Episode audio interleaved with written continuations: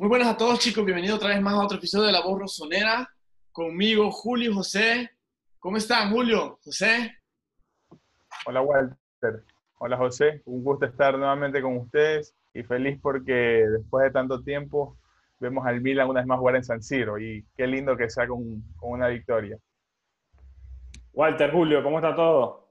Jugamos en San Siro, jugamos, jugamos en Milanelo, pero lo importante es que, que hemos vuelto tras poco más de un mes de inactividad tras la finalización de la temporada 19-20. Ya empezamos a calentar esta pretemporada de la 2021 que ya con todo se nos viene en pocos días.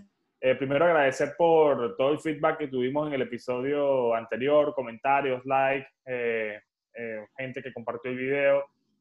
seguimos pidiéndoles que por favor hagan lo mismo con, con este y con el canal, que se suscriban, que vayan al, al al video anterior o, a cualquiera que les guste y lo o a este mismo y lo compartan a, a, sus amigos por, por, sus diferentes grupos de WhatsApp, en Apple Podcast, en Spotify, que se suscriban eh, también. Y de hecho vamos a hacer algo, pues vamos a hacer algo. Les voy a dar cinco segundos. Voy a parar aquí cinco segundos. Se suscriben y vienen y, seguimos viendo el video. Mm. Y que le den like de una vez, ya que están. Sí. Exacto. que, Seguimos, pero bienvenidos a las nuevas personas que se han suscrito. Exacto. exactamente, que le den like, que compartan y nada. Nos vamos hoy con todo.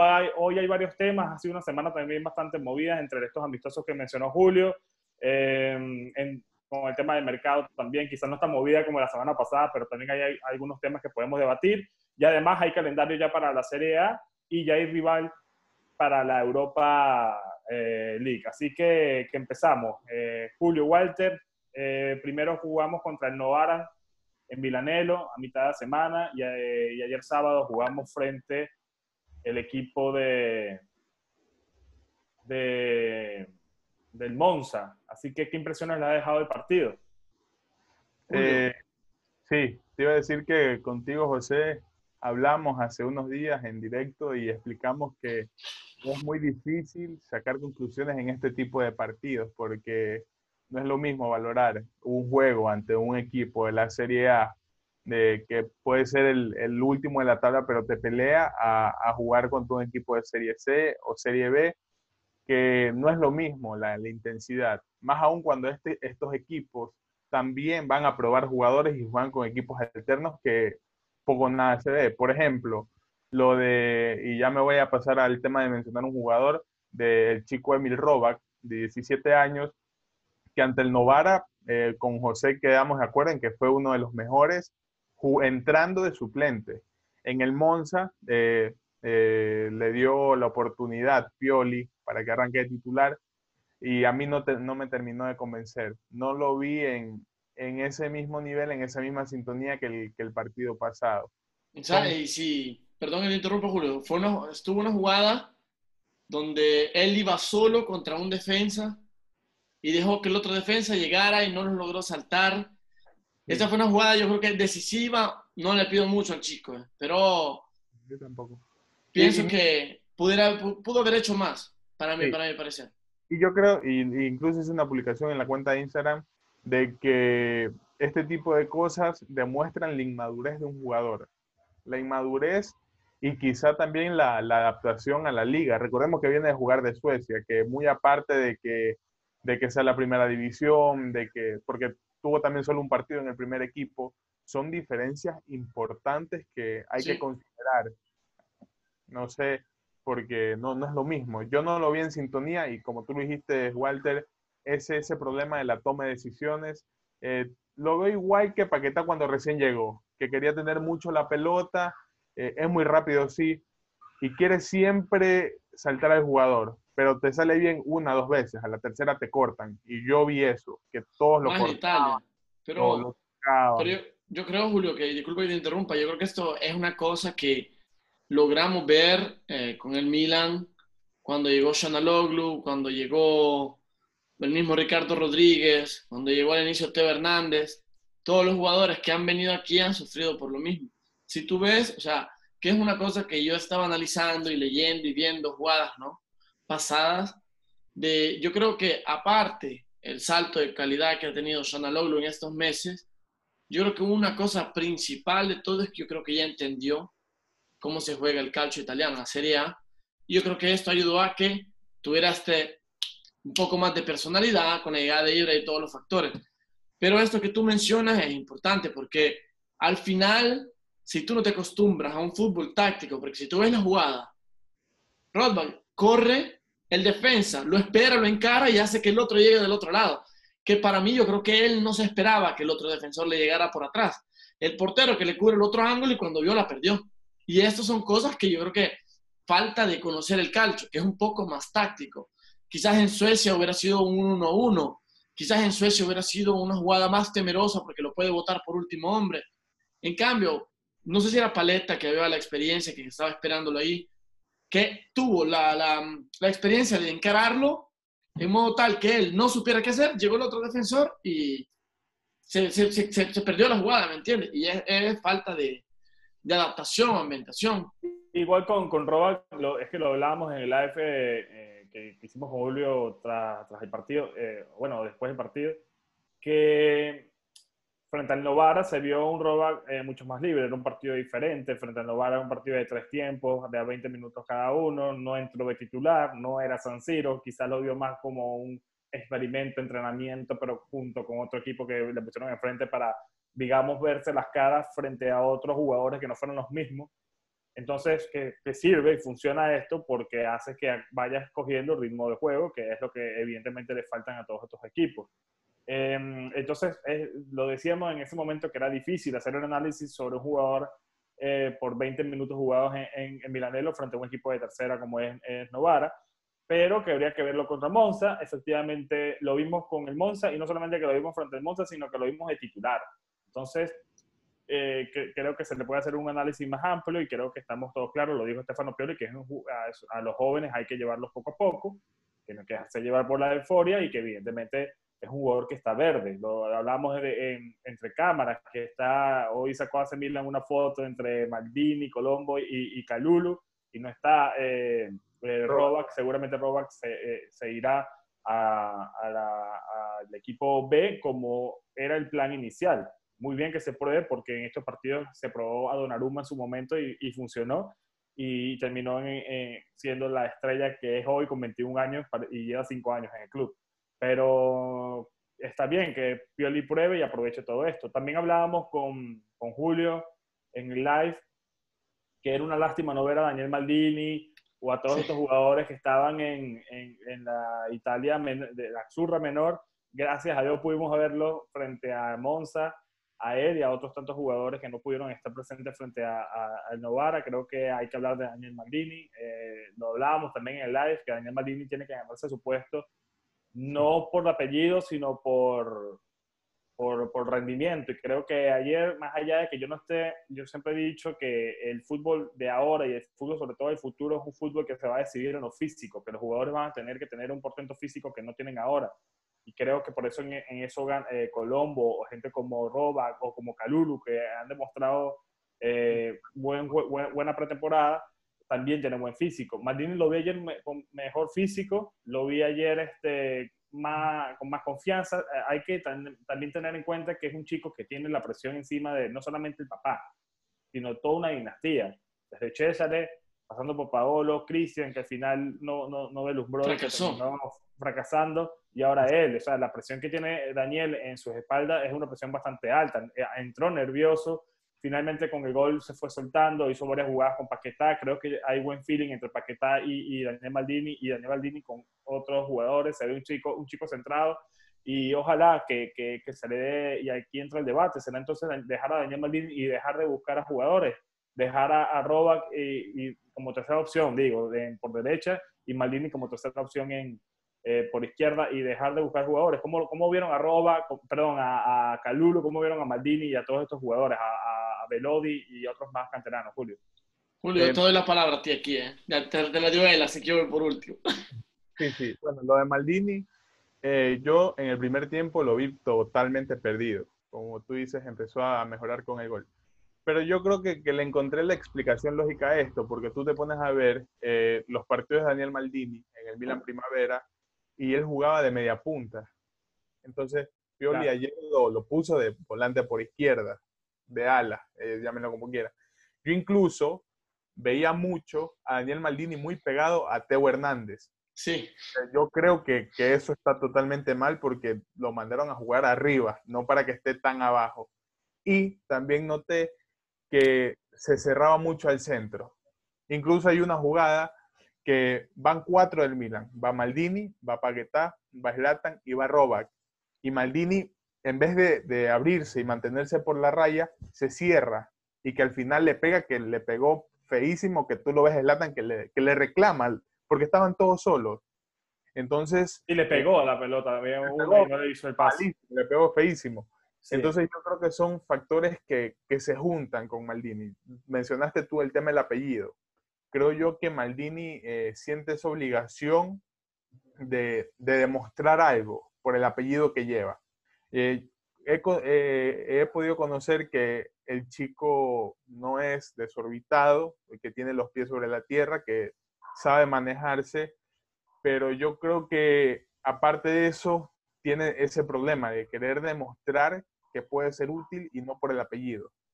Creo que que tiene esa, esa ambición de todo jugador cuando recién tiene los minutos, que tú lo ves muy ansioso y que no siempre es bueno, porque no para bien la pelota, da mal los pases, que incluso le, le pasó a Makers cuando recién empezó a jugar por Samu. Entonces, vi eso. Empezó, a, eh, hizo el gol, un golazo, muy buen gol, y lo empecé a ver más suelto. ¿Por qué? Por eso mismo que te dije, porque siento que Pioli se dio cuenta de que lo estaba desperdiciando tirándolo a la raya y lo dejó jugar más libre. Algo parecido a lo que, a lo que hizo Leao en los últimos partidos de la temporada. Porque tú mencionas eh, sus paredes con Paquetá y no es que Maldini jugaba solo por la raya. Tú veías que Maldini se cerraba, se metía, se acercaba, se abría. Entonces yo creo que son cosas que tienes que tomar en cuenta al momento de, de determinar dónde puede rendir Maldini porque no vas a poner un jugador que todo un año y desde que se está formando juega de media punta a quererlo adaptar a una edad de 19 años a jugar por la raya. No puede, si uno, una persona que es experta en el fútbol y es entrenador sabe que para que tú formes un jugador en una posición tienes que hacerlo desde pequeño, no ahora. Lo puedes sí, pero no es lo mismo. Pero está, está la, que voy a hacer una comparación un poco exagerada, pero está el ejemplo de Bale. Empezó como defensor izquierdo, lateral izquierdo y ahora lo meten como delantero. O sea, al final hay un, hay un portero, si no, si no se lo recuerdan, Campos de México, jugaba como delantero y terminó siendo uno de los mejores porteros que, tiene, que ha tenido México. Entonces, hay jugadores que están adaptados para ciertos roles. Yo creo que lo que tú dices del apellido es fundamental porque yo me pongo en los panes, en, o sea, en los pies de, de panes, por decir, en los pies de Daniel Maldini y de Paolo Maldini, porque tú dices, yo soy el hijo de Paolo Maldini y tengo la obligación que el linaje de jugadores fuera y clase por el apellido continúen. Y ves a Maldini que tiene que juzgar a su propio hijo para decir vale o no vale. Yo creo que no es, no es no es fácil ni por uno ni por el otro. Entonces yo creo que la presión es mutua, porque tú cuando ves el gol que, hace Daniel, ves que la madre atrás con, con, Christian se, se, levantan y aplauden, y ves a Maldini en una posición un poco más serio y un poco más reservado, que yo creo que al final... Claro, como, como todos los directivos, como tiene que ser. El final es así, es tu hijo, pero yo creo que es como tuvieras una empresa y trabajas con tu hijo. Al final no es de que porque es tu hijo tiene que estar en, los, mejores, en los mejores privilegios y... Y ya lo pasó él, ya lo pasó él, ya lo pasó Paolo eh, de, una, eh, de forma diversa porque él era entrenado, fue entrenado en el Milan pocos meses por César y fue entrenado en la selección por su, por su propio padre en el Mundial incluso del 98. Sí. Entonces, digamos que ya tiene como ese tipo de experiencia Pablo Maldini en esta relación laboral y familiar y saber separarlo. La tiene Pablo, Pablo, pero no la Daniel. Tiene Pablo, claro, pero es fundamental para Daniel que su padre tenga esta experiencia para que lo pueda Daniel pero y madurar una, en lo psicológico. Una cosa que quiero resaltar, que vi, que eso se mejoró con la llegada de Teo Hernández, quiero eh, resaltar el gol de Calulu. ¿Por qué? Porque me gustó que el jugador ahora tiene la confianza de probar en, en los rebotes. Yo me recuerdo que, que el Milan, de una temporada pasada, no estamos hablando de tantas temporadas, antes de que llegara Teo, balones así, querían volverlos a jugar, o centros, o buscar a los laterales, o buscar a los jugadas. Ahora yo, desde que la llegada de Teo, veo que Calulu, el mismo Calabria que probó, porque echó un gol así Calabria, tienen un poco más de confianza de probar desde lejos. Y esto es importante porque vimos cómo cayeron dos goles así, el gol de Calulu cayó así, y esto te da, mm, te da la impresión de que ya todo el equipo comienza a tener una personalidad, que es la que siempre le hemos dicho que ha hecho falta. Y, yo creo que poco a poco Pioli está buscando. Lógicamente estamos hablando, estamos hablando de partidos de pretemporada, estamos hablando del Monza. Yo quiero ver ya cómo será el primer partido contra el Boloña. Que se va a hacer así. Y antes, antes, antes, el Boloña jugamos primero con el equipo irlandés. Exacto, perdón. La Europa League. La, Europa League. Entonces yo digo, bien la temporada, bien la pretemporada, ojo. Eh, el año pasado nos estábamos tirando los pelos porque la pretemporada con, con Gianpaolo fue un desastre. Un desastre. que yo me recuerdo que no veía como se dice en Italia, ni, ni, ni, coda ni testa. O sea, no le había ni cola ni, ni no, cabeza. No ganamos, si no me equivoco, y si la cabeza no me falla, no ganamos ni un partido el año pasado. Ni una.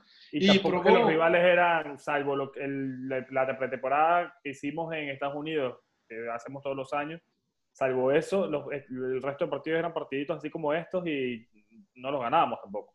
Y jugamos con un Suso que te jugaba de media punta, que eh, no sabía dónde meter jugadores, le inventaba posiciones y aquí, lógicamente. Y después de eso cambió el sistema, Jean Pablo. Después, en medio del partido. Del partido. el segundo partido se cambió el sistema. Qué desastre. Pero bueno, gracias a Dios y, pasado.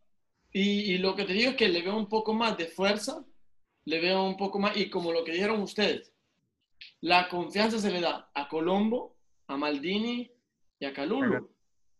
Porque, y, y yo lo, lo, lo, veo muy bien. Lo veo muy bien porque es eso. Y Laxal no lo está haciendo mal. Eh, quería resaltar eso también. No lo está haciendo mal, creo que al final nos lo quedamos y va a ser el cambio de Teo Hernández. Sí, vamos, vamos a eso porque también es verdad que nos dejamos delumbrar por el tema de, los canteranos, porque bueno, no, nos encanta. Vamos a ir eh, rápidamente. Eh, ya mencionaba Walter a Calulu. Creo que ya yo lo había visto frente al Novara. Ya contra el Novara había hecho buenas cosas. De hecho, llegó a jugar unos 10-15 minutos junto a Robac por la banda derecha los llegué a confundir porque ambos tienen el mismo porcentaje físico, uno tiene 80, el otro 88. Era la primera vez que veía juegos de ambos. La cámara frente al partido del, del, Novara. Me, me lo comentaste, me acuerdo. Entonces, era complicado hacer un análisis así. Yo, previo al partido, yo ni siquiera sabía que el juego iba a ser de esta forma de tres tiempos de 20 minutos. Hacía el cambio cada cinco minutos, un desastre. Entonces, era complicado analizar y con todo y eso, pude ver a un Calulu bien y, pero quería verlo frente al Monza y contra el Monza tuvimos la oportunidad de verlo poco más de 15 minutos, al igual que a Colombo y al igual que todos estos jugadores que entraron casi todos juntos en minuto 71. Y, y nuevamente demostró lo mismo, demostró velocidad, demostró personalidad, demostró despliegue físico y demostró ahora buena pegada.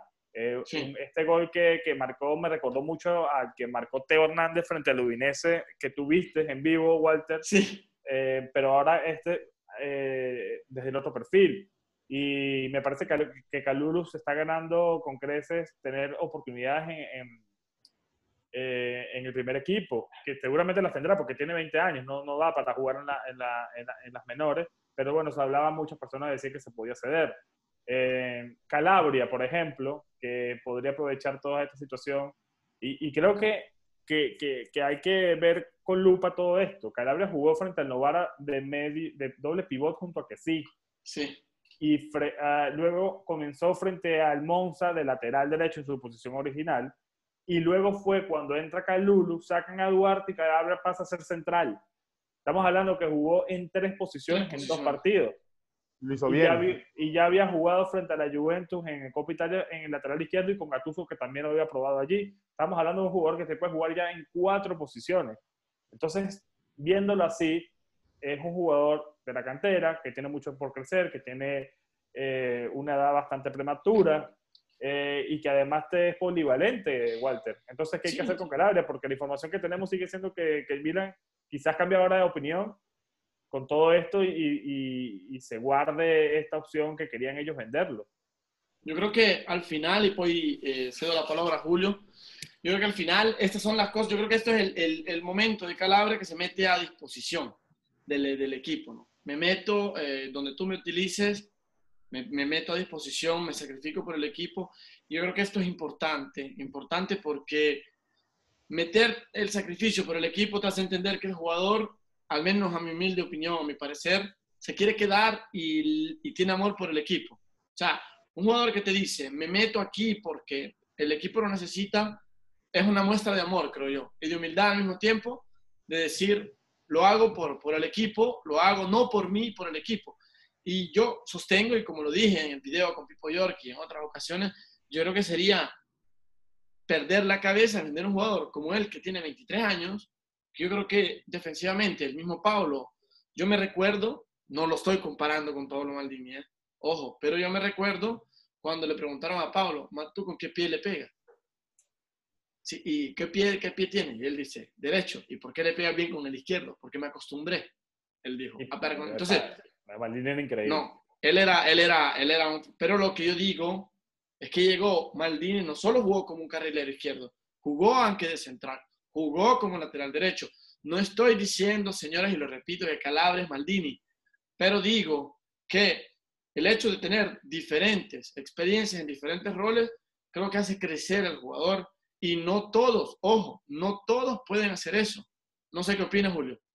No, yo estoy totalmente de acuerdo. Creo que de los tres yo soy el que más ha defendido a Calabria con respecto a que se debe quedar por el, el rendimiento que ha tenido.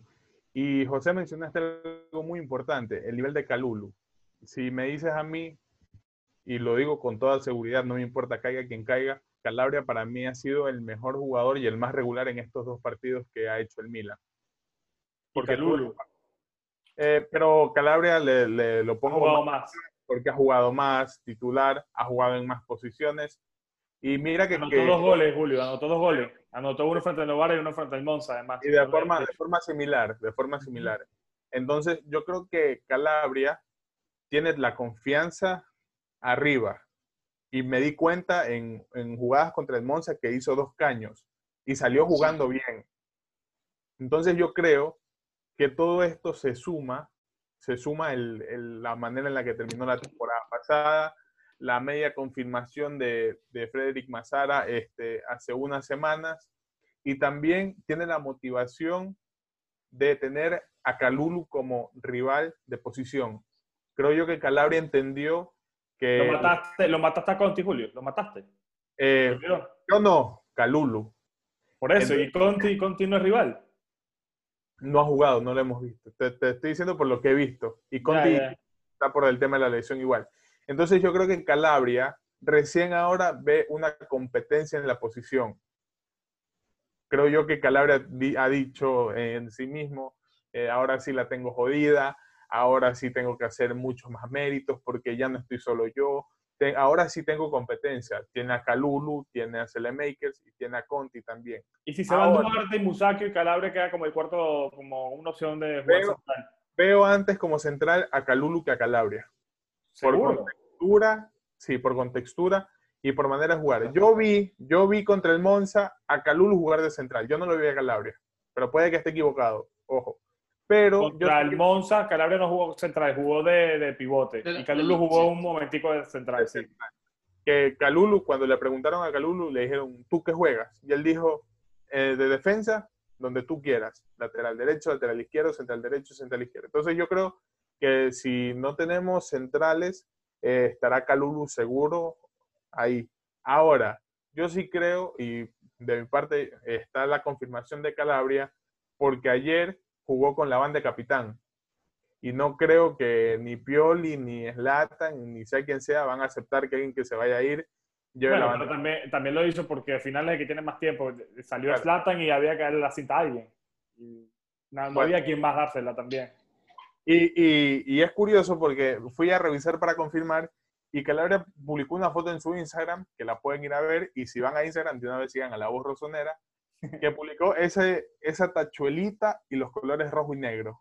Eh, hizo una publicación también al respecto y dijo, estoy feliz y orgulloso de que me den la confianza de llevar y portar una cinta tan importante. Lo cual puede significar algo a futuro también, que sea considerado como tercera o cuarta opción de, del capitán. Yo creo que Calabria ahora mismo es el cuarto capitán. O sea, el primero es eh, Romagnoli, segundo es Gillo, tercero es Slatan, que ya se, ha visto que ha jugado Slatan con Calabria juntos y la prioridad es para Slatan. Y el cuarto es Calabria, que además es el que tiene más tiempo. Calabria debutó en la misma temporada que, Romagnoli y, y, Alessio, en la 15-16. De hecho, sí. no dime, dime, Julio. No, de que te quería decir eso. Yo sí creo que Calabria está más que confirmado ahora mismo. Y si el Milan lo llega a vender, creo que está cometiendo un gran error. Eh, algo así, haciendo una comparación en esa posición, obvio tenemos a Calulu, pero necesitamos profundidad.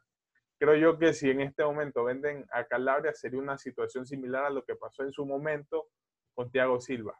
Vuelvo a decir lo que dijo Walter, no es que estoy comparando la calidad de los jugadores. Sí, no, pero entiendo, entiendo, yo entiendo el la situación. Entiendo la situación. Veo, te digo, hay que ver ya cuando empiece la Europa League con qué sale. Es más probable que, yo creo que va a ser mucho más probable que el partido de, ida, de ida, que es uno solo, lo haga con Calabria que con Calulo o con otra persona. O sea, y yo creo que aprovechando eso, Brian Díaz, señor. No hemos hablado que ha llegado, no hemos dicho quién es, de dónde viene. bueno, lo habíamos dicho en los últimos dos episodios que Brian Díaz se iba, se iba a confirmar. Efectivamente, esta semana se, se confirmó su, su, pase al Milan, llega cedido.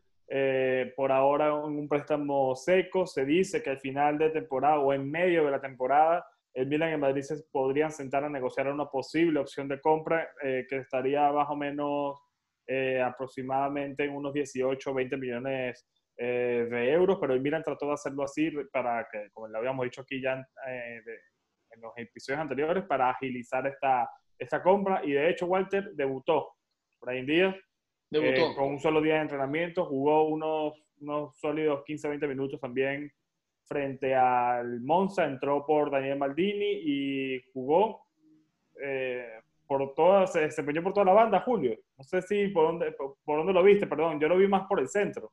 Yo, igual. Más enganche, más enganche lo vi.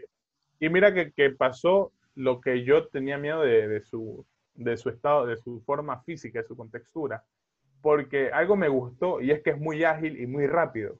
Hay incluso una jugada que la pueden ver en las redes sociales del Milan, en donde se mete al área y engancha una vez, vuelve a enganchar y los vuelve locos a los, a los del Monza, que le gana la raya y la centra, pero no, nadie la llegó. Lo que sí vi es que muchos lo chocaban y mucho se caía, que es lo que yo sigo teniendo miedo. Pero eso, es el eh, impacto, impacto de la serie extranjera con la serie A, o sea, de la liga, de donde tú quieras, porque eh, yo quiero aclarar esto, que ahí yo, perdón que sean rompebolas, pero cuando me dicen la liga italiana, se llama Serie A, la liga es la liga española. Entonces, y primera división es aquí en España. exacto. Entonces yo digo, ese es el impacto de la liga España con la Serie A, que es más física, es más táctica. Entonces yo creo que es la ambientación, que tú te acuerdas cuando vino Teo Hernández, cuando, escúchame, perdón, cuando vino Castillejo, era una botadera, se caía de casi y esperaba la falta. Y Pero mira, idea, ¿cuánto le, cuánto le silbaba la tifosería porque se levantara. El primer año, mira que el primer año de Castillejo fue horrible, ¿eh? le, le silbaban porque no se levantaba. Entonces, yo te digo, este yo creo que es el impacto que tiene, pero no lo veo mal. No estoy diciendo, lo veo un poco más corpulento de lo que, de lo que he visto otros jugadores. Lo veo muy bueno. Creo que sería muy bueno, un buen cambio al momento. Buen cambio porque... Y, y ya que tocas esto, ya que tocas esto, si él lo pones o en la banda derecha o en medio como cambio de Shanaloglu, quiere decir que Salamaquer lo pones como defensor. Y ojo, Pioli dijo, encontramos un tesoro con Salamaquer, porque puede jugar tanto como defensor, lateral derecho, como volante derecho. Y esto complica todavía la posición de Calabria. Yo creo que lo que tú dices al final es todo sumado, porque no solo Calulo es la competencia, ¿eh? Ojo. Pero por eso son cuatro jugadores. Y no vamos a eso. Que, es el mismo problema y por eso yo digo que el Milan está tratando de buscar una salida a Calabria, tratando de darle eh, venta al lateral que tiene más mercado que es él y por eso se plantea tanto este tema de la venta de Calabria, pero si me demuestra ser un jugador multifacético, entonces ya es otro tema y yo lo dejaría, al menos que venga una oferta de 30 palos, ahí sí yo te digo, mira, de verdad, hay que, hay que venderlo. Pero bueno, siguiendo, siguiendo con el tema de Brian Díaz, eh, jugó poco, hizo alguna otra que otra jugada, hubo dos, dos enganches por, el, por la banda eh, derecha, eh, pero bueno, se sacrificaba mucho en, en, la parte defensiva, hubo dos jugadas del Mozart donde Mozart terminaba con el balón y vimos a Brian Díaz corriendo desde, desde su propio campo a tratar de recuperar la falta y creo que cometió incluso fábula allí. Entonces, eso me gusta. se le ve sacrificio ahí a, a, Julio. José, y eso mismo te iba a decir, de que hubo un problema, no sé si lo notaron ustedes, los que nos están viendo, que Brahim Díaz apenas fue anunciado con el Milan, en su cuenta de Twitter y de Instagram decía eh, Real Madrid y decía hace Milan en préstamo.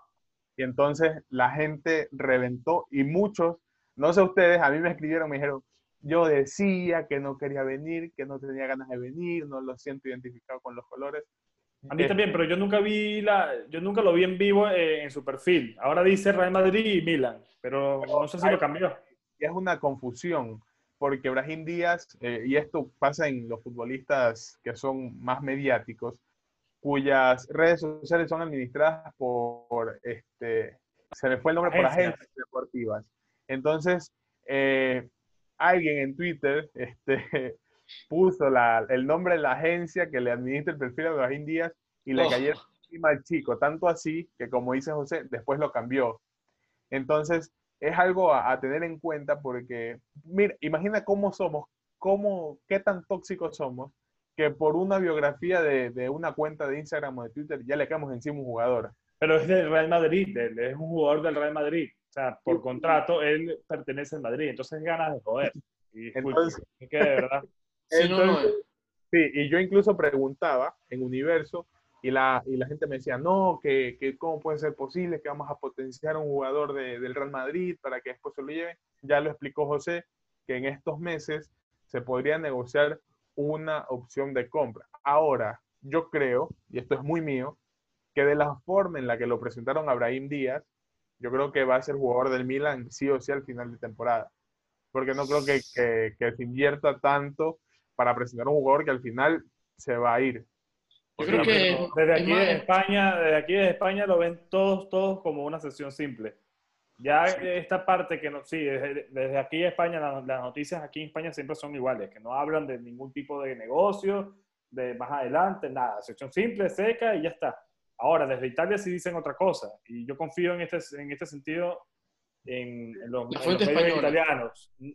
O sea, no, yo confío en que, en que finalmente se va a negociar, pero no lo aseguro, no lo doy por seguro, ojo. Yo, yo sabes que no lo están dando por seguro. Pero yo lo que veo, lo que veo es que al final eh, lo que ellos quieren, lo que quería Real Madrid, no, es que la, la, opción de recompra, el Milan quería una reacción de recompra del doble de lo que el Milan iba a pagar. En el caso del jugador reventara. Quería 20 millones el Milan por comprarlo y 40 por la recompra. Y después, para acelerar las cosas, dijeron, ok, veamos más tarde, hablemos más adelante lo que va. Y esto es un, arma de doble filo, a mi parecer, porque al final, si el jugador te está rendiendo bien, el Real Madrid te puede decir, no te lo vendo más a 20, te lo vendo a 25, o te aumenta un surplus, o te aumenta una cláusula, cualquier, cualquier cosa. Yo creo que el Real Madrid está buscando una cosa más como lo que sucedió con, em, con Álvaro Morata, ¿ok? Pero sin perderle mucho. ¿A qué voy? A que la Juventus se lo cedieron, reventó y tuvieron que pagarlo mucho más de lo que habrían pagado. Yo creo que ellos lo que quieren ahora es, si va mal o es mediocre, le queda al Milan. Si va bien, no queremos pagar tanto para traernos de regreso, porque yo creo que ese sabor amargo de boca se le quedó con Teo Hernández. Porque yo fui a ver una cosa muy curiosa, ¿no? Que les invito a verla, a mí me encanta ver estas cosas. Yo vi cuando Teo Hernández vino al Milan, tenía 400 mil followers en su cuenta de Instagram y costaba 15 millones. Su hermano, a diferencia de él, tenía 1,8, que juega en el Bayern, eh, 1,8, que es campeón del mundo, pero ojo, los dos han ganado la Champions, porque Teo era presente con el Real Madrid cuando la ganó. La última vez, sí, en el 2018. Entonces, ¿qué sucede? Que eh, tú ves que Teo Hernández de hace un año a este año ha aumentado de 400 mil followers a 1,8, más que el hermano. Y es más pequeño y ha aumentado a 40 millones de euros. Y el hermano cuesta 50. Y Teo es una excepción, ojo, que también es... Y, el hermano cuesta, cuesta 10 millones más. Es titular en el Milan y ha tenido una temporada constante, cosa que Lucas desde que llegó a Entonces, no. Esta, esta cosa a Real Madrid, de lo que yo veo, sale perdiendo, porque si ellos se lo traían de regreso y aunque no lo tuvieran de titular, lo podían revender más caro. ¿Me entienden lo que yo digo? Como estrategia de mercado, o te lo quedabas. Que yo creo que es la cosa que quieren hacer ahora con Brian Díaz. Creen en él, nos lo dan para hacernos un placer o lo que tú quieras, un, un, favor, lo que tú quieras. Pero está siempre la, la incógnita que diga, si este revienta, lo puedo o revender o me lo puedo quedar. Que pagarle el doble al Milan por un jugador que es de ellos. ¿Me entiendes lo que, lo que yo digo? Sí, por eso no será una negociación nada, nada simple, Walter. Yo creo que dependiendo de la, de la actuación que tenga Brian Díaz, se sentará Maldini, que tiene una buena relación, no solamente Maldini, sino el núcleo del Milan total con Florentino Pérez y toda la directiva de Madrid, se sentarán ya sea en marzo, sea en febrero, porque más o menos esa es la fecha que tengo entendido que se sentarán a negociar y verán qué, qué, qué decisión se toman. Conclusiones para ya pasar al próximo tema. No, dime vuelta antes de cerrar. Quería pasar al otro tema ah. diciendo tocando Maldini y Bakayoko, pero ah, te, anticipaste. Pero primero, primero para cerrar, para cerrar eh, conclusiones rápidas sobre estos par de, de amistosos. Eh, yo digo la mía, Pioli se va con la suya. 4-2-3-1. Hay que ver entonces cuando llegue Tonali, si al final Tonali termina de firmar su contrato esta misma semana, que esa es la información que se tiene, que firmaría entre martes y miércoles. Eh, ojalá llegue el, partido amistoso contra el Vicenza y pueda eh, entrenar un par de días y jugar ese partido amistoso a ver cómo organiza Pioli todo, todo esto. También hay que tomar en cuenta que habrá cinco cambios durante esta temporada y quizás entonces Pioli vea que será mejor para él morir con el 4-2-3-1, pero tener eh, variantes o muchas variantes de cada una de, de, las posiciones. Esa es mi primera conclusión. Y mi segunda conclusión es que hay talento, hay talento en las bases, hay talento en Calulu, hay talento en Maldini, hay talento en Colombo, hay talento en, en, en Robac, eh, Belodi también se le dio una presentación estable, sin errores, sin deslumbrar mucho, seguramente se habrá cedido nuevamente. Em, etcétera. Entonces me voy con un, sabor bueno de boca con estos dos partidos. Creo que también hay jugadores este, potenciados como Laxal que lo hizo bien, jugó también de extremo izquierdo, del lateral izquierdo, está cumpliendo, jugó bien para mí, mejor frente a Novara que contra el Monza, pero lo hizo bien. Paqueta jugó de 10, se le vio libre, también lo hizo bien contra Novara. Ayer un partido, digamos, este, también aprobado, en que sí y Benacer cumplieron, ni más ni menos están ahí sólidos en su, en su medio campo. Slatan, creo que le está faltando un poquito encontrar el gol, no quiero que se nos desespere Slatan, ya llegará. Y bueno, son mis conclusiones. No sé qué, qué, quieran añadir para ya pasar el tema de mercado, Walter y Julio. Julio. Eh, no, mis conclusiones eh, buenas, hemos ganado, que es una buena forma de empezar, creo yo, la, la temporada. Pero yo creo que Pioli ahora mismo no se está fijando en rendimiento colectivo. Y aunque yo soy uno de los defensores de que del 4-2-3-1, eh, no sé si Pioli quiera, y te lo dije a ti, José, en el directo, Pioli no quiere arriesgarse a probar una formación nueva con jugadores que no va a usar durante la temporada. Creo yo que por ahí va el tema de, de Pioli no cambiar el módulo. Ojo, yo no quiero que lo cambie. Sí, pero por eso quiero verlo a Tonali, a ver qué hace con él. Entonces, eh, con respecto a los jugadores, eh, creo que está sacando valoraciones y este tipo de partidos sirve para ver quién le sirve y quién no. Caso Duarte, eh, Velodi. Puede que Antonio Naruma estos partidos sean para confirmarse como el segundo arquero, el suplente de su hermano. Puede ser, hay que tenerlo también muy en cuenta que Begovic ya se fue, regresó a su equipo. Reina recibió contrato con el Milan y se fue a la Lazio. Entonces hay que ver qué, qué decide hacer Pioli y con respecto al puesto del, segundo arquero. Eh, y eso, yo no tengo más conclusiones. Quiero, creo, este, entender que, esto quiere ver Pioli, quién le sirve y quién no para el al momento de hacer variantes, al momento de hacer cambios o probar qué jugadores podrían servirle. Sí, es por, es por o se habla para, para segundo eh, portero. Antonio Aroma no me gustan los dos amistosos, por cierto. Walter. Yo creo que el equipo demostró confianza. Estoy de acuerdo con Julio que Pioli no quiere cambiar módulo. O sea, los que van a estar en las posiciones quiere confirmarlos. Me gustó eh, Calulo, como estábamos hablando, porque ha tenido muy buena incorporación. Y te repito, yo lo que saco y conclusión es confianza de este partido. Los veo un poco más libres, un poco más decididos en tomar las cartas en el asunto. Tienen, son más decididos al momento del ataque. Y yo me quedo con esto. Creo que esto me gusta, es lo que siempre he criticado y es lo que veo como, como un, una mejora en todo lo que está pasando y me confirma lo que sucedía la temporada pasada.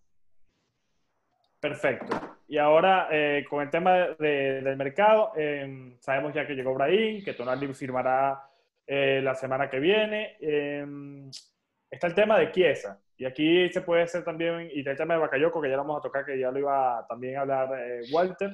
Em, se filtró una información de Sport Mediaset en la que dicen que Chiesa sería vinculado supuestamente con el Milan, en donde Paquetá sería la moneda de cambio más 23 millones de euros para traer una información que ninguno de los tres ha confirmado, pero que quisimos traer acá para, para, para debatirla, a ver si Walter y Julio lo hicieran, si ellos fueran los directivos del Milan, si ellos fueran capaces de hacer eh, este cambio, porque más allá de esa información de forma de hacer, lo que hemos tenido eh, nosotros, la información que nos ha llegado es que el presidente de la Fiorentina quiere vender al jugador por un precio bastante alto, que hay competencia de la Juventus, que la Juventus incluso quiere pagar más sueldo de lo que podría pagar eh, el Milan y que básicamente el presidente de la Fiorentina dice que el Milan no ha, no ha hecho ningún tipo de oferta por, eh, por el jugador. Aquí, así que son meras especulaciones eh, todo esto. A mí me gusta Chiesa, si fuera por mí, yo, yo lo voy a paquetar y me, y me lo traigo y le pago 23 milloncitos además al,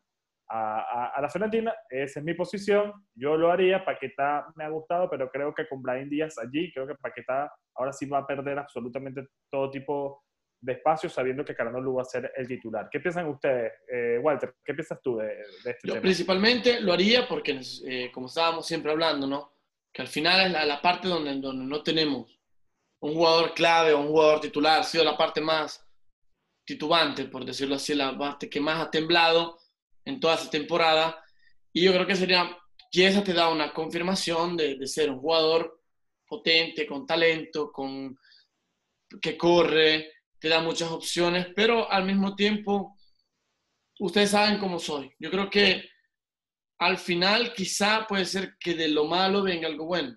Puede ser que Paquetá, al ver que no tiene mercado o que está infravalorado y ver que hay un Ibrahim Díaz que le puede quitar un Brian Díaz, perdón, que le puede quitar el puesto, puede ser que sea hasta la, como se dice en Italia, la vuelta buena y se despierte, ¿me entiendes? Y entienda que el problema está en su cabeza y no en la dirigencia, porque eh, yo creo que esto es lo que yo siempre he criticado a Paquetá y es lo que a mí me da coraje, porque ¿cómo es posible que con dos técnicos diferentes hayas tenido problemas? O sea, yo soy una persona, José, que ya que voy a hablar un poco personal, es que si yo digo que si yo, yo no estoy de acuerdo contigo peleo contigo y peleo con Julio y peleo con tercera persona, no eres tú, ni Julio, ni la otra persona. El, problema soy yo.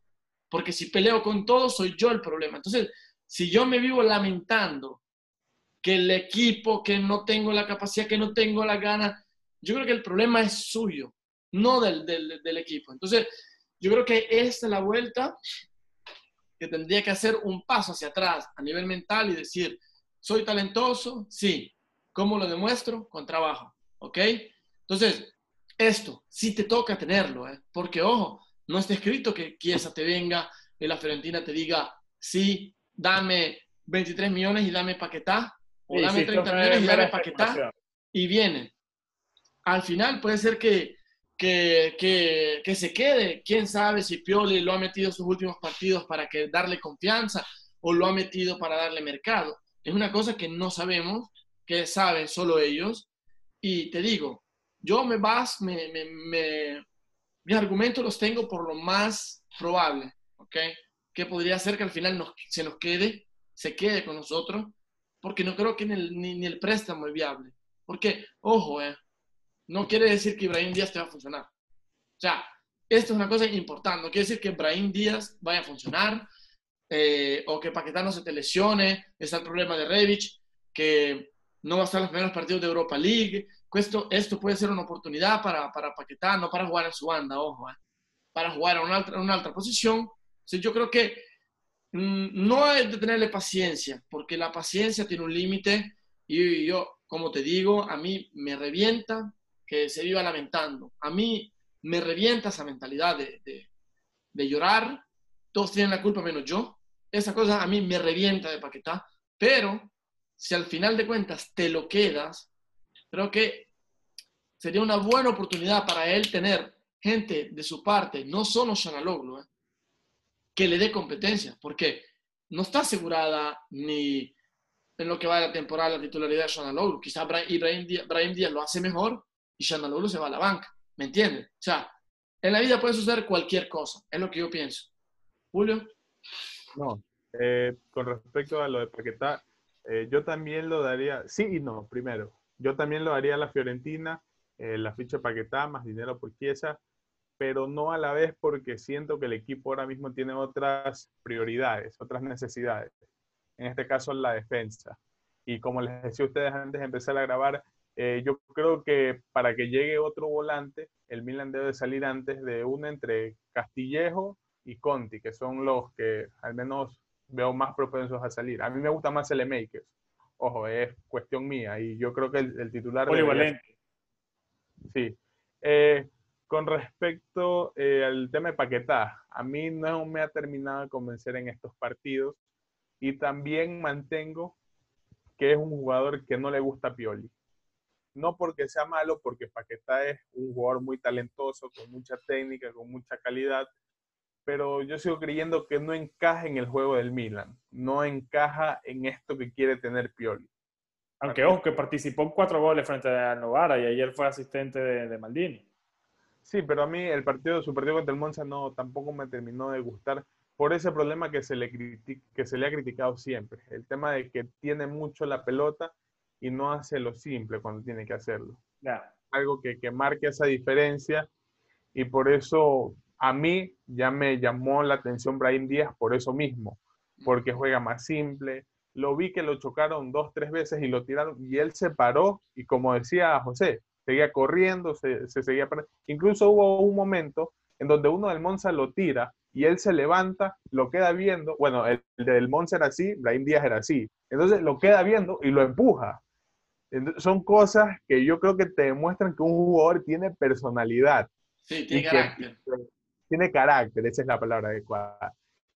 Entonces, que, te puede servir y que a la primera no se va a, rendir, como dijo Walter, que, se lamenta, que, cree que, nadie lo quiere, que no funciona. Eh, también mantengo que debe ponerse a trabajar, porque el talento lo tiene. Eh, el Milan lo quiere vender a Paquetá. No solo a la, a Fiorentina para usarlo de moneda de cambio, sino al, primer equipo que venga y le ofrezca lo que, lo que piden. ¿Cuál es el problema? Que el Milan valora Paquetá en 23 millones. Ojo, 23 millones. Nos lo compramos casi a 40, si mal no estoy. Valor que para muchos equipos es elevado. 25 lo compramos. Imagínate ese, esa evaluación de Paquetá de que ha bajado muchísimo el precio, es muy difícil que tenga minutos y, yo es que yo sigo creyendo que no entre en el sistema de Pioli. es que ese es el problema. va a ser muy difícil. Es que ese Creo es el problema. que estos partidos... No, que estamos eh, aquí a elegir a Chiesa sobre Paquetá, pero más que todo por el tema del sistema, Julio. Sí. Pero yo creo, y no sé, no. Pero yo creo que estos partidos, que está jugado, porque Pioli lo quiere mostrar para que alguien lo compre. Lo compre. Más no para demostrarle que, que va, con, va a confiar en él. Porque tienes a Calanoglu, que no está por obviamente jugar con su selección. Y tienes un Brahim Díaz que las primeras impresiones han sido positivas. Han sido buenas. Ojo, Brahim Díaz recién llegado con un entrenamiento, que es algo también a, a tener en cuenta. Entonces, con respecto a Paquetá, yo sí, lo mejor creo que para todos es que salga el Milan, para él. Creo que acá no puede ser lo que ni él ni su papá esperan que sea. Es una cosa importante, su papá. A ver, Walter, explica.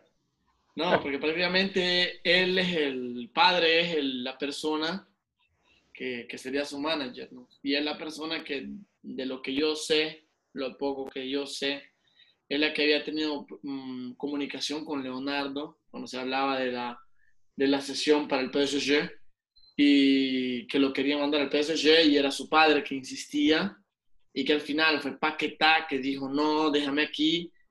Pero la última noticia que yo tuve, que yo tuve casualmente, es que, es que él se quiere ir. Es que él se quiere ir porque ya no, ya no se siente bien en el Milan, ya se arruinó todo, pero yo voy a lo mismo, yo voy a lo mismo. Yo creo que es no tener los huevos de, afrontar la situación, pero esa es mi opinión. Igual, este, Igual. ya, ya, como pasó con Andrés Silva el año pasado, lo, lo, mostraban bastante en los primeros partidos de liga y al final se terminó yendo al, al Frankfurt. Puede ser una estrategia del Milan para terminar de, de salir de, eh, de jugador. Julio, ¿qué ibas a decir? Nada, que Walter nos dice todo eso y lo poco que yo sé. Miren, Bakayoko, ¿qué se sabe de Bakayoko? lo último que se filtra es que hay 3 millones de, euros en sesión y se está negociando el tema de la compra definitiva que se está planteando unos 30 millones eh, de euros. Eh, se decía que, que, todos los días se dice que ya está un poco aburrido el tema, porque todos los días se dice que ya se desbloquea. Que ya está cerca. O que ya está cerca o que ya se bloquea y siempre hay un, hay un problema que no termina de, encajar en, el tema de la negociación. Y, el último problema eh, que se tiene es este, que el Milan no está muy convencido en esos 30 millones de euros para la futura, para la futura compra.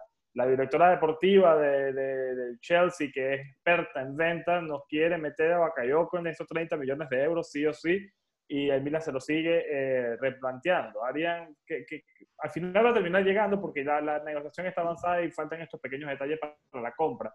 Eh, pero se imagina que venga cedido como, como Brian Díaz. Yo no estaría muy de acuerdo tampoco. No, ni yo. no, igual hay que, hay que tener en cuenta que el, tampoco es algo de que vaya a ser seguro que lo terminemos comprando. Ahora, lo que yo sé, lo que he podido conocer que el Chelsea pide 30 millones, el Milan está dispuesto a dar máximo 20, pero el Milan ya tiene a Tonali. Yo creo que ahora el Milan está en una situación relajada. Bakayoko tiene contrato con el Chelsea hasta el 2022 y lo que no quiere la chica esta Martina es perder dinero por el jugador.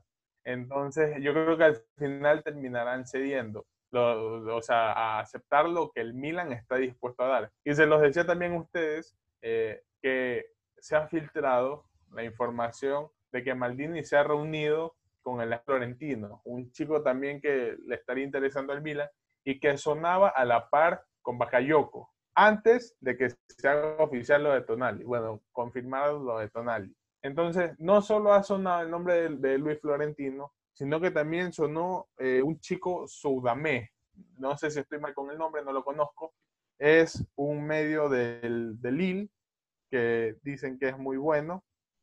Entonces, creo que esto es una estrategia de mercado del Milan, de la directiva del Milan, para hacerle saber al Chelsea de que Bakayoko ya no es una prioridad. Lo era antes de tener asegurado a Tonali. Ahora ya no. Ahora te demuestran que si no lo das a Bakayoko, perfecto, tenemos otros perfiles a tomar en cuenta. Y es una buena estrategia de mercado. Muy aparte de que será buena, perfecta. Entonces, lo que yo creo es que si el Chelsea al final no termina aceptando los 20, lo que ofrezca el Milan, el Milan lo tendrá Bakayoko pagando solo 6 millones de euros, 3 millones en la sesión y 3 millones en sueldo del jugador. Bakayoko regresa al Chelsea, estará ganando 7 millones sin jugar y al final de la temporada se terminará yendo gratis, estando esa, esa posibilidad de que venga el Milan gratis. creo yo eso que, que la mataría a la, a la y también al Chelsea, de que ahora saben que el Milan esté tranquilo. El Milan presenta su oferta, dice, esto es lo que yo doy, esto es lo que estoy dispuesto a dar. Si quieren bien, si no también. Entonces, antes el Milan tenía este problema en la presión, ahora creo que el problema lo tiene el Chelsea. Walter, ¿qué, impresiones del tema de Bakayoko? No, no, no, eh, estoy de acuerdo con Julio, creo que fue una, una muy buena estrategia de mercado. Al final, Maldini se puede basar en el hecho de que estamos hablando de una temporada que fue hace cuánto, dos años, dos temporadas. Entonces, el Bakayoko del que nos enamoramos puede ser que no sea el mismo que sea hoy. Entonces, Maldini puede decirle, a mí quién me garantiza que sea el mismo de una vez. Entonces, sumándole a eso, dice, ok, no quieres bajar precio. Veo por otros lados, metes al Chelsea en una posición de decir, o lo vendemos o nos quedamos con el jugador que no entra, de, lo que yo sé, he visto eh, en los planes de Lampard, no lo quiere. No, no, entra, no entra, por ningún No lo quiere. Entonces dices, no lo quiero, ok, paga el salario, te lo tienes ahí y eventualmente se te puede ir. Entonces, mm, los mete en una posición de decir, ¿cuánto quieres perder? ¿Quieres perder 10 millones por lo que tú estás pidiendo o quieres perder 20 millones, que sería lo que ofrece el Milan, en dos años? Porque le dirá sí, ¿eh? porque al final el jugador se te puede ir gratis. Entonces, pudiste haber recuperado 20, pero por eh, hacer esa estrategia no recuperas nada y, pues no, no, no concluyes nada la sartén por la mango la tiene en este momento Maldini como Sara y hay que aprovechar toda esta situación. El mercado todavía le queda eh, un mes, termina el 5 de octubre, así que vamos a ver cómo Maldini termina de plantear esto, aunque también sería ideal tener el equipo eh, listo lo más antes posible por el bien de Pioli y por el bien de todos los jugadores alrededor. Ya para, para ir finalizando, eh, calendario. Ya hay calendario para la Serie A y ya hay rival para la Europa eh, League. En el, en el intro le dejamos allí el, el calendario. Eh, un calendario que además de, de, ser apretado, porque lo es, sobre todo al inicio, por todo este tema de, la Europa League, eh, menos mal que es equilibrado. Y lo digo porque hemos tenido años y temporadas en donde el calendario nos ha tocado bastante complicado porque nos tocan rivales eh, seguidos difíciles de nivel, como Juventus, este año cuando nos tocó esta seguilla entre Juventus, Lazio, Napoli, etcétera, que en la segunda mitad de temporada pensábamos que íbamos a morirnos y bueno, el equipo vino con todo después de la cuarentena, pero por lo menos comenzamos contra el Boloña el 20 de septiembre, el 27 es contra el Crotone y el 4 de octubre frente a la Especia. Entonces estamos hablando de que de estos tres primeros partidos de la temporada, dos son recién ascendidos y son dos partidos de titular, de, perdón, de, local. Para mí estamos en la obligación, y así mismo lo digo el día de hoy, de ganar estos tres primeros partidos. Y creo que es una ventaja para nosotros, además, enfrentar un calendario, digamos, sencillo en el papel, contra dos equipos recién ascendidos y dos partidos de local en, en, estos tres primeros partidos, o sea, 20 eh, de septiembre, 27 de septiembre y 4 de octubre, porque nos va a ayudar también a rotar sabiendo que está la Europa League de por medio. Después hay partidos importantes frente al Inter, que es el 18 de octubre, que es la cuarta eh, jornada, 22 de noviembre frente al Napoli, la, quinta frente a la Roma, perdón, el 25 de octubre, eh, el partido frente al Napoli. El Udinese es el primero. El contra, contra el Udinese es el primero Primero de noviembre, frente al Udinese. Está contra la Lazio, también importante, el 23 de diciembre. Contra la Juve vamos a jugar en enero, ya, el 6 de enero. Frente a la Eso es muy bueno, pero, pero yo te digo que tengas de ojo, de la cuarta a la décima, porque en la quinta es la Roma, en la octava es contra el Napoli, y en la novena es contra la Fiorentina, y la sexta, volviendo un poco atrás, es contra el Udinese Milan, que ha sido siempre un rival duro Difícil, de roer. Y en la décima jugamos contra, eh, contra Sampdoria. Entonces, es un poco más equilibrado, pero yo creo que de la quinta a la décima es muy duro, ¿eh? Porque juegas con Inter, juegas con la juegas con el Napoli. Sí, esa, esa es la parte complicada del de calendario, pero creo que se puede eh, llevar bien. Creo que por ahora para mí es primordial tener en cuenta que es fundamental clasificar la fase de grupo de la Europa League y que enfrentar estos tres partidos de Europa League y que al mismo tiempo los partidos en liga sean partidos en el papel, digamos, porque es histórico.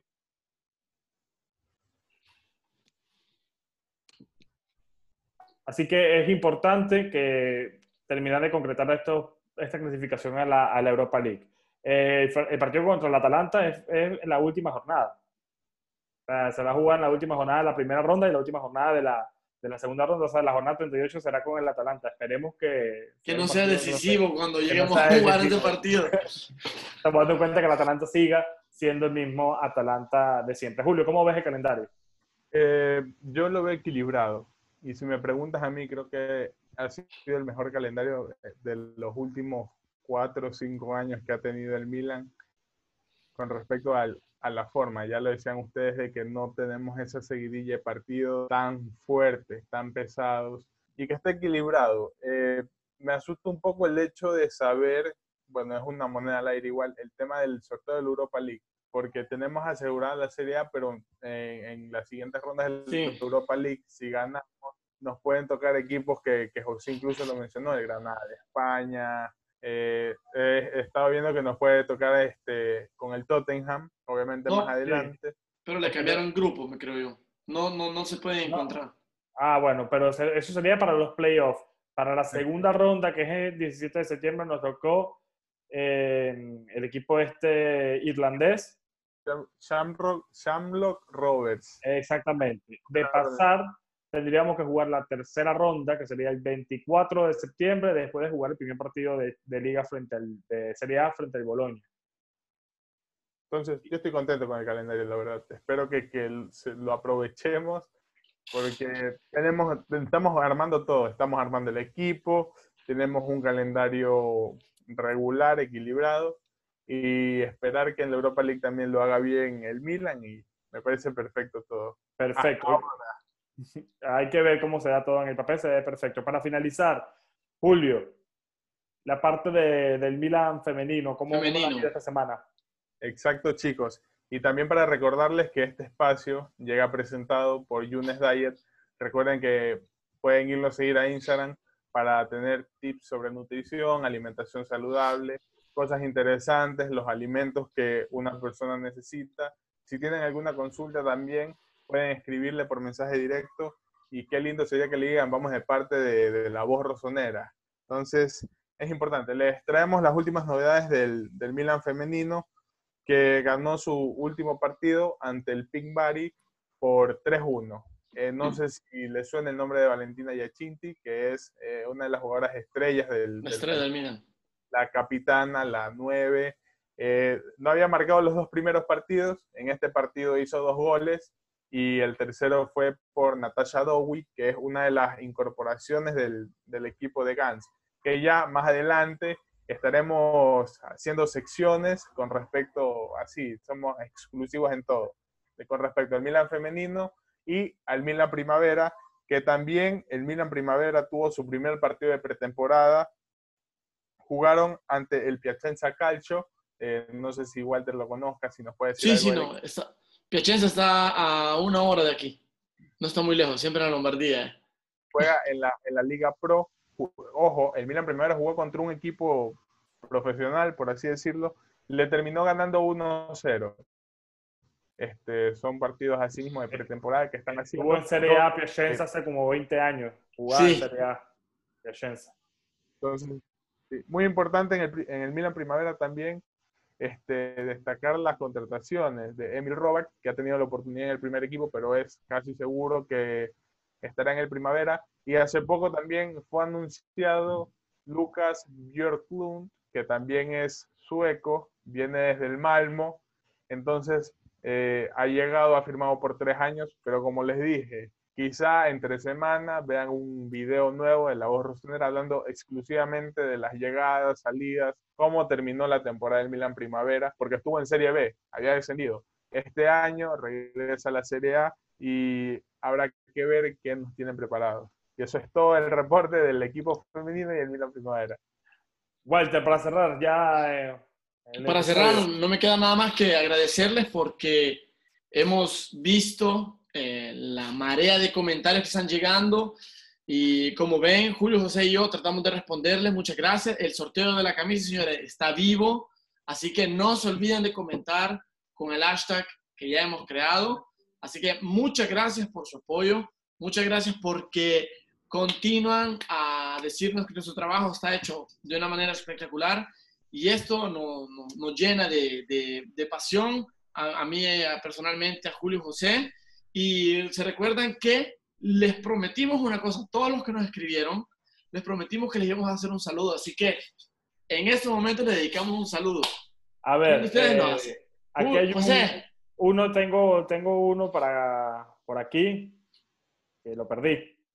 Déjame que lo tengo marcado. Apenas en el momento que lo busque, les quería, decir, les quería comentar algo que estábamos pensando con los chicos, ¿no? Como dijo Julio, que se crea una sección eh, que la creará él, eh, que yo me lavo las manos, que él eh, quiere y creo que tienen todo nuestro apoyo. Les daremos a ustedes una sección del fútbol femenino, Julio, y de la primavera.